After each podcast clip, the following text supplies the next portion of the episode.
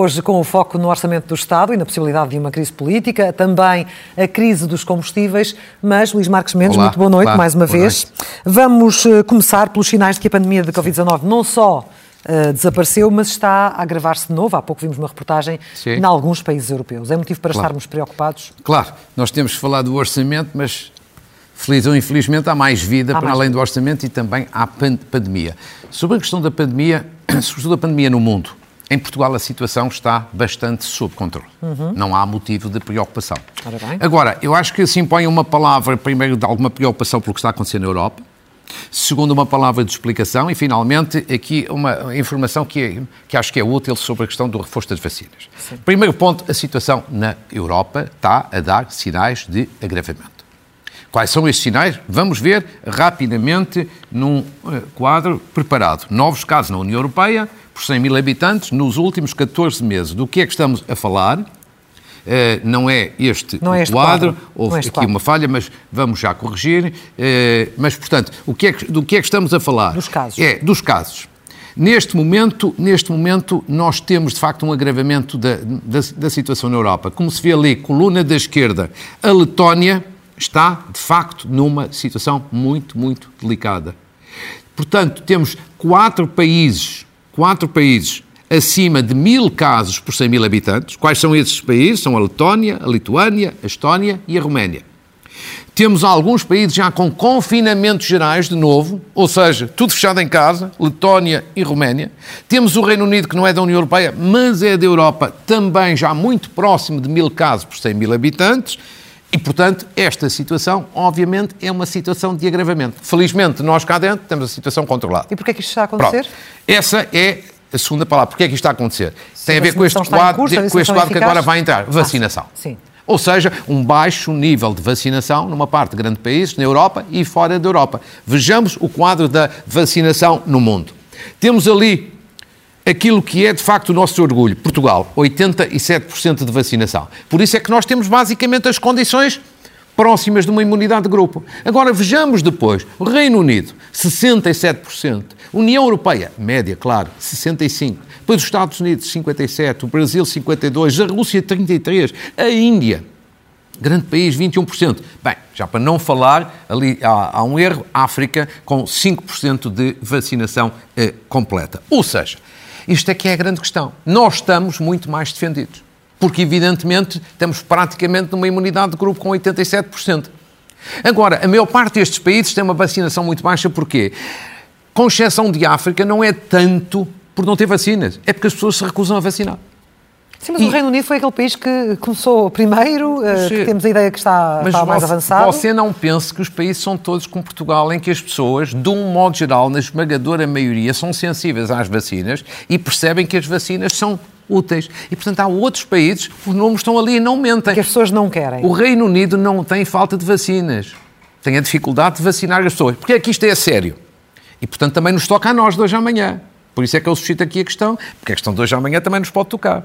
É que enquanto a vacinação não tiver, em termos globais, na ordem de 80% a 85%, não há imunidade de grupo. Não havendo imunidade de grupo, não acaba a pandemia. Não acabando a pandemia, podem surgir novas variantes. Surgindo novas variantes, podem ser mais perigosas e transmissíveis do que a Delta, que hoje é dominante. E, sobretudo, as vacinas que temos podem não ser suficientemente seguras face a eventuais novas variantes. Isto é que é a preocupação. Claro. E, portanto, nós temos que fazer a nossa vida normal, mas temos que saber isto e ter algum cuidado.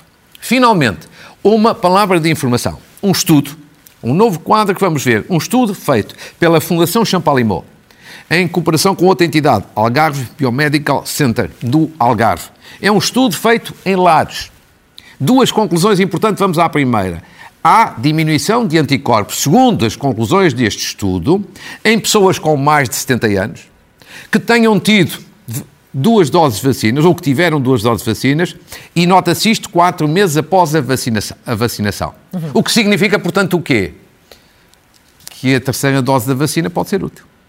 Justamente para evitar que estas pessoas, nestas circunstâncias, tenham, digamos assim, uma recaída, entre aspas, em linguagem simples. E, portanto, é um dado de informação muito útil, porque é um estudo. É um estudo destas duas entidades. Um outro dado, que é sobre as pessoas que tiveram Covid, infectados de Covid, e que muitas vezes perguntam, eu só tive uma dose da vacina e acham que isso é pouco. Mas costuma dizer-se que a infecção, a infecção é? natural é sempre a, a, a melhor arma, a mais segura, claro. Exatamente. Olha, este estudo prova exatamente isto. Uhum. Uma grande chamada de atenção às pessoas que, que foram infectadas com Covid. Mantém anticorpos ao longo do tempo, nas diferentes faixas etárias, portanto, mais jovens, menos jovens, mais idosos, menos idosos, e, e portanto, apenas, aquelas que receberam apenas uma dose da vacina. Portanto, isto já não é a minha opinião, é um estudo feito em vários lares eh, no Algarve, eh, eh, com idosos e com pessoas menos idosas, que são os funcionários dos lares, e, portanto, aqui fica, digamos assim, uma atualização da pandemia pelo mundo. Para que não uh, restem dúvidas. Então vamos falar do caso do orçamento, temos ou não temos crise política. O Bloco de Esquerda hoje uh, a deixar Sim. uma espécie de ultimato, a dizer que o Governo tem até quarta-feira para mudar, senão o voto Sim. vai ser uh, contra. Uh, mas dificilmente o Governo vai ceder, ou, ou acha que pode ceder? Acho que a questão do Bloco de Esquerda, digamos assim, com todo respeito, é uma espécie de não assunto. Não assunto eu vou explicar, sem ofensa para ninguém. Ou seja, para mim não tem nenhuma surpresa não ter havido acordo entre, entre o Governo e o Bloco de Esquerda e o Bloco de Esquerda ter anunciado o voto contra. Para mim era completamente previsível. Uhum. Ou seja, por um lado, as relações entre Governo e Bloco de Esquerda nunca foram as melhores do mundo, como todos nós sabemos. Segundo, o Bloco já tinha votado contra há um ano atrás. Terceiro, há algumas das condições colocadas do Bloco, evidentemente, que o Governo ia chumbar, designadamente um caso fator de sustentabilidade da segurança social. Concordo, se discordo? Eu pessoalmente acho que essa reforma de Vieira da Silva foi muitíssimo importante e, portanto, isto era impossível. Sim. E não vale a pena que agora estamos na fase do passa-culpas. E com o PCP Pá, acha que terá mais agora, hipóteses agora, de chegar a acordo? verdadeiramente, com o Bloco de Esquerda é assunto, digamos assim, encerrado. Encerrado, caso encerrado. E Bem, com o PCP? Com o PCP é diferente. Vamos primeiro ao ponto da situação. Em que ponto é que estamos? O que é que, deu as, o que, é que deram as negociações? Eu diria o seguinte: o PCP ganhou nas negociações que decorreram, digamos assim, até ontem. O PCP ganhou praticamente tudo o que eram as suas exigências no plano orçamental. Ganhou praticamente tudo, mas destacaria aqui. Ganhou no domínio do aumento extraordinário das pensões, ganhou no domínio das creches gratuitas, da gratuitidade das creches, ainda que de uma forma faseada, ganhou, em, eh, digamos assim, em matérias de reforços na saúde e também de melhorias na sede de IRS. Isto para simplificar, ganhou em várias áreas. No plano orçamental, o PCP, do meu ponto de vista, teve até mais ganhos que em negociações de orçamentos anteriores. E não ganhou Segundo em ponto. quê? Onde é que o PCP não ganhou? Em dois pontos. Dois pontos que não têm nada a ver com orçamento. Mas que o PCP, como sabe, desta vez tinha resolvido introduzir na negociação do orçamento. Quais são esses dois pontos? Aumento do salário mínimo nacional, por um lado, legislação laboral, por outro, mas sobretudo num ponto. O PCP, para ele, era importante em termos de bandeira, em termos de causa, o fim da caducidade nas convenções coletivas de trabalho. Aqui, o PCP, nestes dois casos, não teve ganhos de causa. Houve pequenas melhorias na legislação laboral, mas o cerne da questão, o núcleo duro da legislação laboral, mantém-se. Também aqui era previsível, eu tinha dito aqui na semana passada, porque não mexer na legislação laboral tem, em grande medida, a ver com exigências de Bruxelas. Ou seja, aqui chegados, eu diria o seguinte: conclusão das negociações, o PCP teve ganhos de causa muito, muito grandes e muito, uhum. e muito significativos. Mais até do que no passado? Mais do que no passado, claramente. Uhum.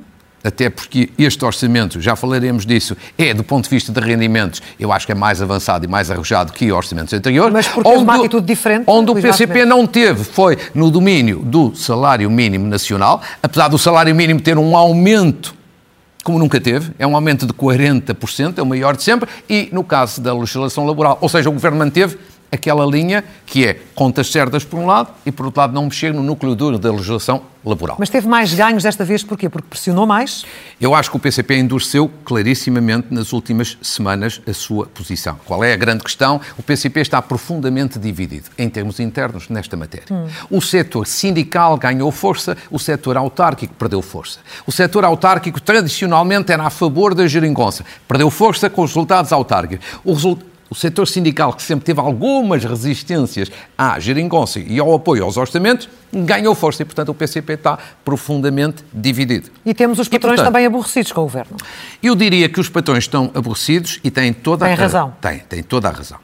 E se tivesse acontecido consigo, ou comigo. A mesma coisa que aconteceu com eles, também nós estávamos furiosos, porque os patrões, no fundo, estiveram numa reunião da concertação social, os líderes empresariais, foi-lhes falado em algumas alterações à legislação laboral, depois houve duas que eles souberam através do Conselho de Ministros, não lhes foi dito nada e, portanto, evidentemente foi uma deselegância do Governo. Manda a verdade que se diga que o Primeiro-Ministro, no dia seguinte, teve a humildade de pedir desculpa, em público, mas evidentemente que isto, se é um lapso, é um lapso que não devia existir, custa mesmo a acreditar que é lapso, ponto final parágrafo, esperemos, esperemos que isto não resulte é, em nada de grave, sobretudo porque, sabem, ainda por cima estes líderes empresariais, gostam ou não se gostam das posições, são pessoas elegantes, não são nenhum radicais, são pessoas serenas e pessoas responsáveis. Posto isto...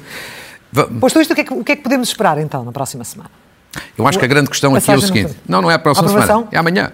Sim. É amanhã, o PCP, amanhã, vai anunciar, em princípio, o seu sentido de voto. Neste momento, tem reunido lá os seus órgãos, ou reuniram os seus órgãos. Eu diria o seguinte, que o partido está profundamente dividido, já o disse. Eu diria o seguinte, se o PCP decidir em função de critérios racionais, vai se abster no orçamento, vai viabilizar o orçamento e não há crise política. Se o que prevalecer for a irracionalidade, então nós vamos ter o chumbo do orçamento e vamos ter uma crise política e vamos ter pela primeira vez na vida em Portugal um orçamento chumbado, porque isso nunca na vida aconteceu. Agora, eu acho, eu acredito que o PCP, admito, acredito que o PCP seja racional, sabe porquê? Alguns exemplos que qualquer pessoa entende. Designadamente, acho que eleitores do PCP. Por exemplo, pensões de reforma. O PCP tem um grande, uma grande vitória aqui. Foi o PCP que conseguiu que cerca de 80% dos pensionistas vão beneficiar de um aumento extraordinário das pensões. Porque o governo não previa dar a tanta gente. Segundo, foi o PCP que conseguiu que este aumento extraordinário comece em janeiro e não só em agosto, como previa o Governo. Agora você imagine. Imagine que o orçamento chumpa. Os pensionistas que estão à espera deste aumento não têm aumento. Que estão à espera de receber já um aumento já em janeiro ficam a ver navios. Sim. E então dizem, então o PCP chumba este orçamento que é positivo para nós. Quer dizer, eu acho que isto era um tiro no pé monumental. Isto era suicídio. Então o PCP luta por esta vantagem e depois isto não chega ao bolso das pessoas. Mas se calhar para o PCP isso é pouco, tinha que ser mais, não é? Não, certo. Mas isto não seria compreensível, não é racional. Você votar contra um ganho tão importante e tão significativo do ponto de vista social. Ou mesmo na saúde. Sim. Este orçamento, gosta ou não se gosta, tem é um orçamento com verbas reforçadíssimas. É um orçamento muito generoso para a saúde. Esperemos que depois sejam bem aplicadas. Essa é a segunda questão. Mas se o orçamento for chumbado, o PCP e outros partidos que tanto reivindicaram mais verbas para a saúde, pergunta-se, então querem mais dinheiro para a saúde? Querem ir de encontro às preocupações dos médicos, dos enfermeiros, dos cidadãos e chumba o orçamento? Não é racional. Como, por exemplo, este orçamento, em termos gerais, é talvez o orçamento mais à esquerda dos últimos anos. Quem se pode queixar é a direita. Isso pode. As empresas não são propriamente muito estimuladas e apoiadas com este orçamento. Agora, a esquerda é um orçamento que não aposta muito na criação de riqueza, mas aposta muito na distribuição de rendimentos. E, portanto, pergunto aqui do ponto de vista racional: se o PCP viabilizou o orçamento do ano passado, que não era socialmente tão arrojado e tão ambicioso como este, como é que vai chumbar este? Não é racional. E, e, e deixe-me dar um outro dado. Qual é a alternativa? Quer dizer, as pessoas podem dizer. Eu já fiz... antes uma, orça, antes, já... uma, antes uma novas claro, eleições, uma crise política do que um mau orçamento. É? Pronto. É? Repare, isso é mais já, a direita. Eu já fiz muitos acordos na vida. Uma pessoa nunca sai completamente feliz de um acordo. Ganha umas coisas, perde outras. Não há acordos ideais. O ótimo é inimigo do bom. Sim. A política é a arte do possível. Ora, qual, qual é a alternativa? É que se houver um chumbo deste orçamento, a alternativa é uma crise e eleições antecipadas. O PCP ou alguém no país tem alguma coisa a ganhar com isso? Com eleições antecipadas nesta altura? Com toda a franqueza, nesta altura, o PCP, depois de uma derrota eleitoral autárquica pesada, corre o risco de ter uma derrota eleitoral nacional, perdendo deputados, perdendo votos, perdendo influência política e perdendo, e perdendo recursos financeiros, tudo isso. Portanto, não me parece racional. E por isso é que eu digo, se decidir de uma forma racional, gosta ou não se gosta, isto é analítico. O orçamento passa, se for de uma forma irracional, o orçamento chumba. Se bem que muitos dizem que o PCP também está a ser penalizado por ter sido a muleta do governo nos últimos anos. Com certeza. Agora, há uma coisa que o PCP conseguiu desta vez. Normalmente o PCP é muito cinzentão. Cinzentão. Tem os ganhos de causa, mas não os valoriza. Desta vez o PCP, com tudo isto que aconteceu, tem aqui, de facto, ganhos de causa significativos, designadamente no domínio social. E deixe-me já agora dizer só uma última nota. Há pessoas, digamos assim, de outro espectro político, mais da área direita, que dizem, do modo geral, e com respeito imenso, mas agora dar a minha opinião, dizem perante todas estas cedências e estes caminhos, é preferível eleições, o custo é menor. É. Eu, diria, eu diria o seguinte: não, eu não concordo. Acho que isso é um bocadinho de exagero e é um bocadinho de ilusão. Porque não assim, é a democracia a o funcionar. Grande, o grande problema para aqueles que acham que eu acho também em alguns domínios que há alguns exageros nas cedências ou falta de reformas, o grande problema é este: é que nós temos um governo minoritário.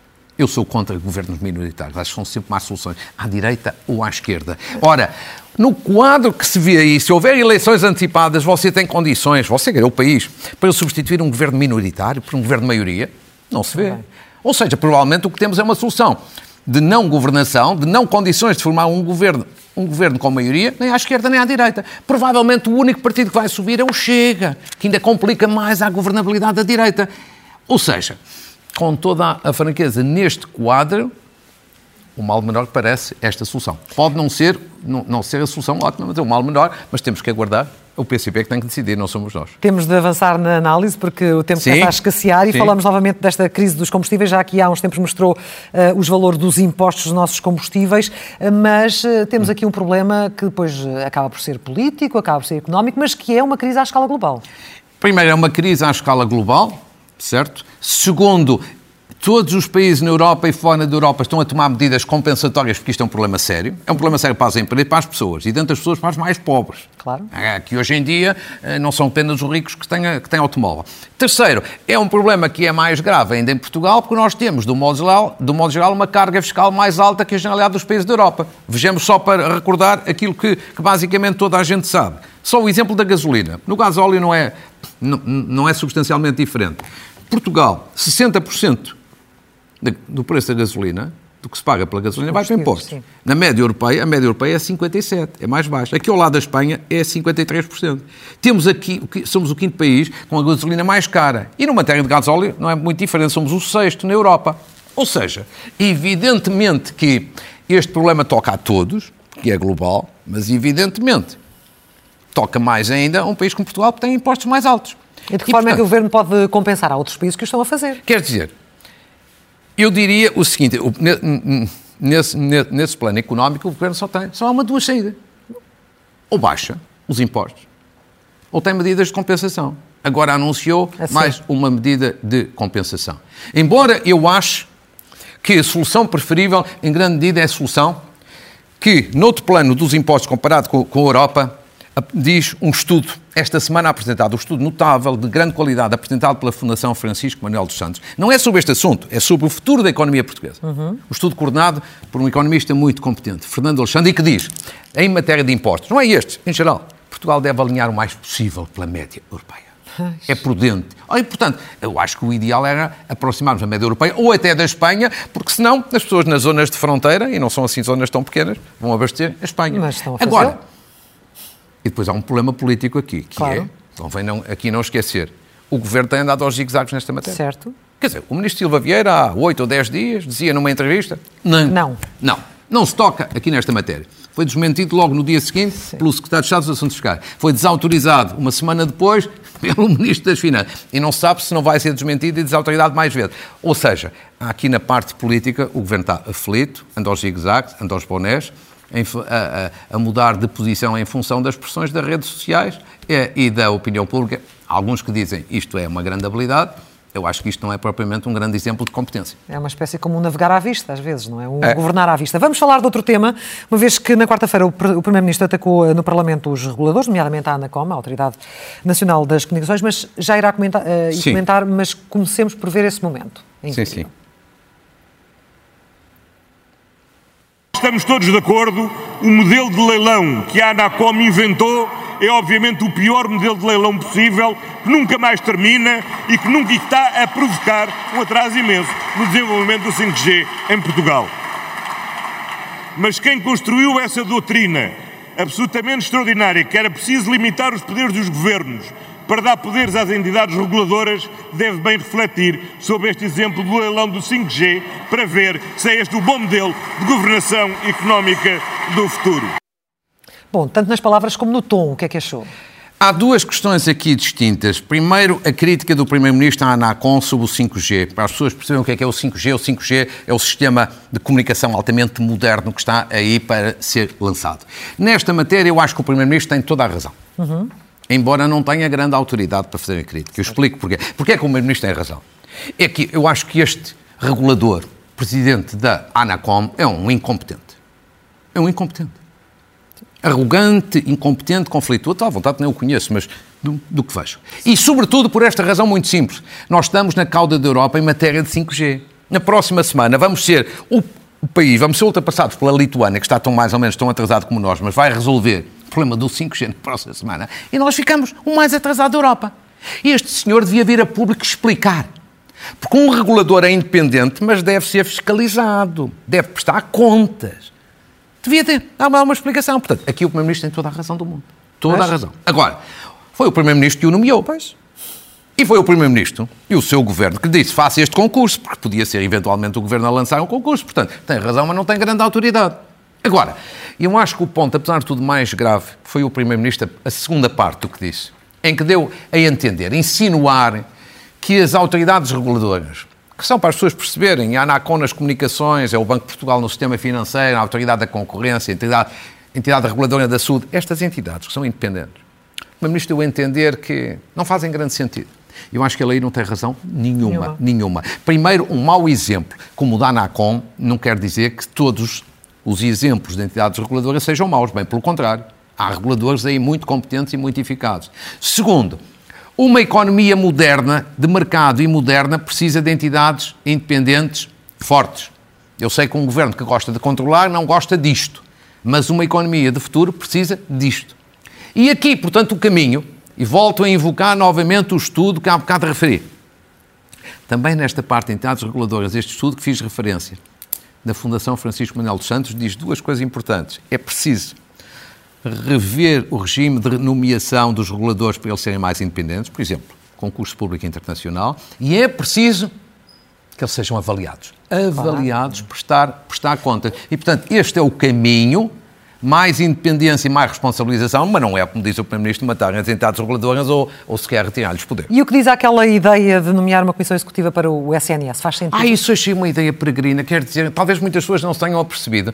Então, nós precisamos de muitas reformas no SNS, mas o Governo agora quer criar mais uma comissão. Comissão executiva. Uma comissão executiva no Serviço Nacional de Saúde. Então, não há já organismos suficientes, entidades suficientes no Ministério da Saúde. Então, não há dirigentes que cheguem no Serviço Nacional de Saúde. Ainda precisamos de mais entidades.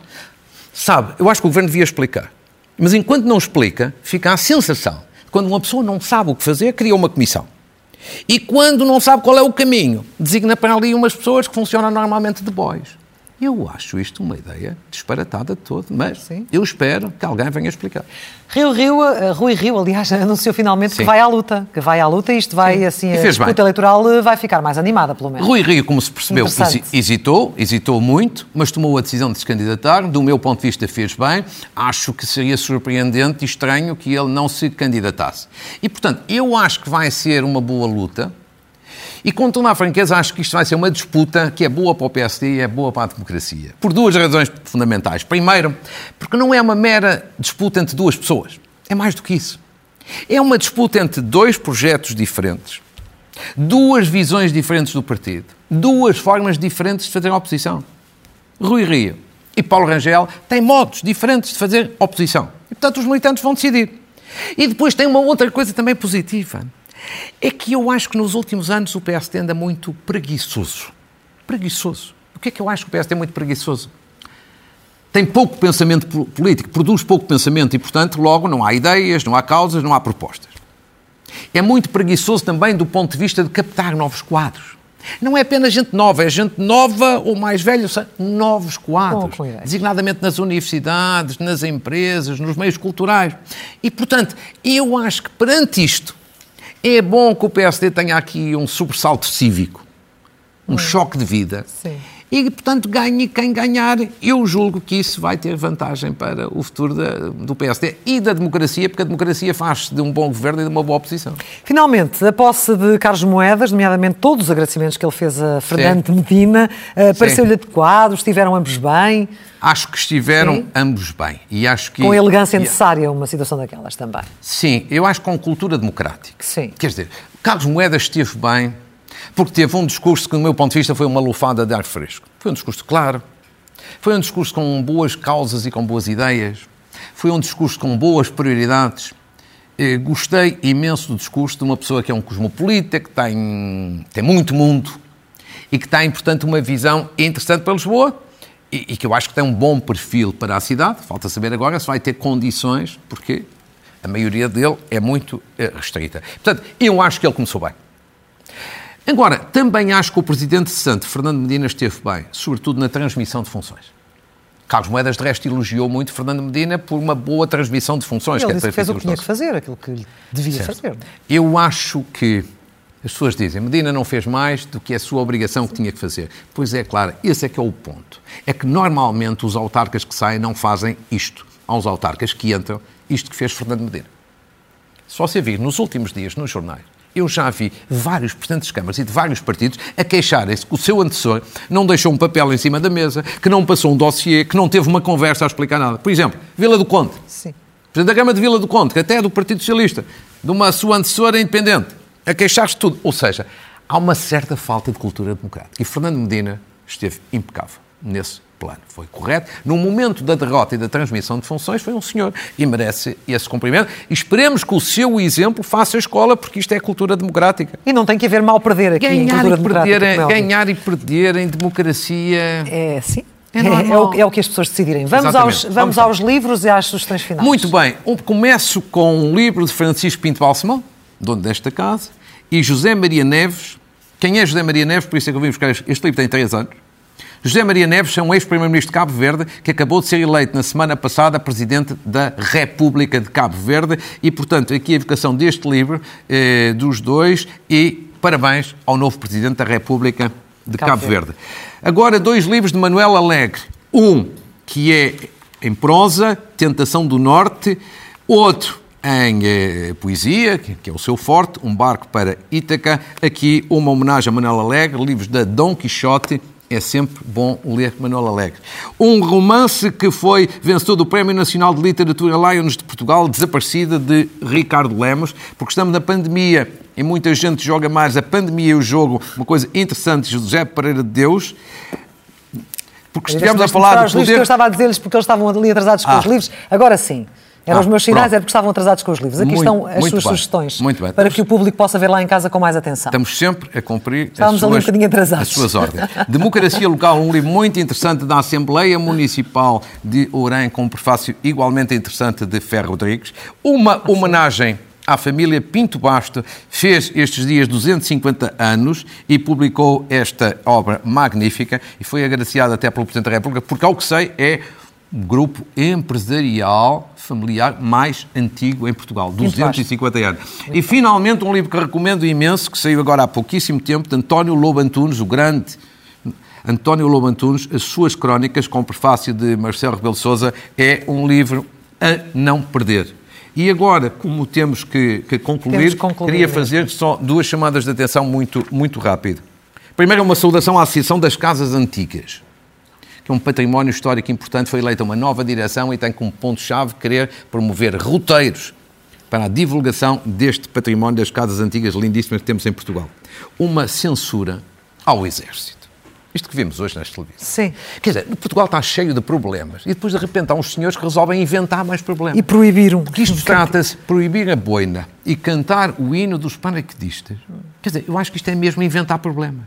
Quer dizer, não havia necessidade, é um erro, é um disparate monumental. Não sei se foi a pandemia que fez mal eh, às pessoas, mas de facto é muito mal. E, e termino voltando a referir não deixem de ver, os que puderem, o estudo da Fundação Francisco Manuel dos Santos, coordenada por Carlos Alexandre, que está aí divulgada, que em vários domínios da futuro da economia é brilhante. É?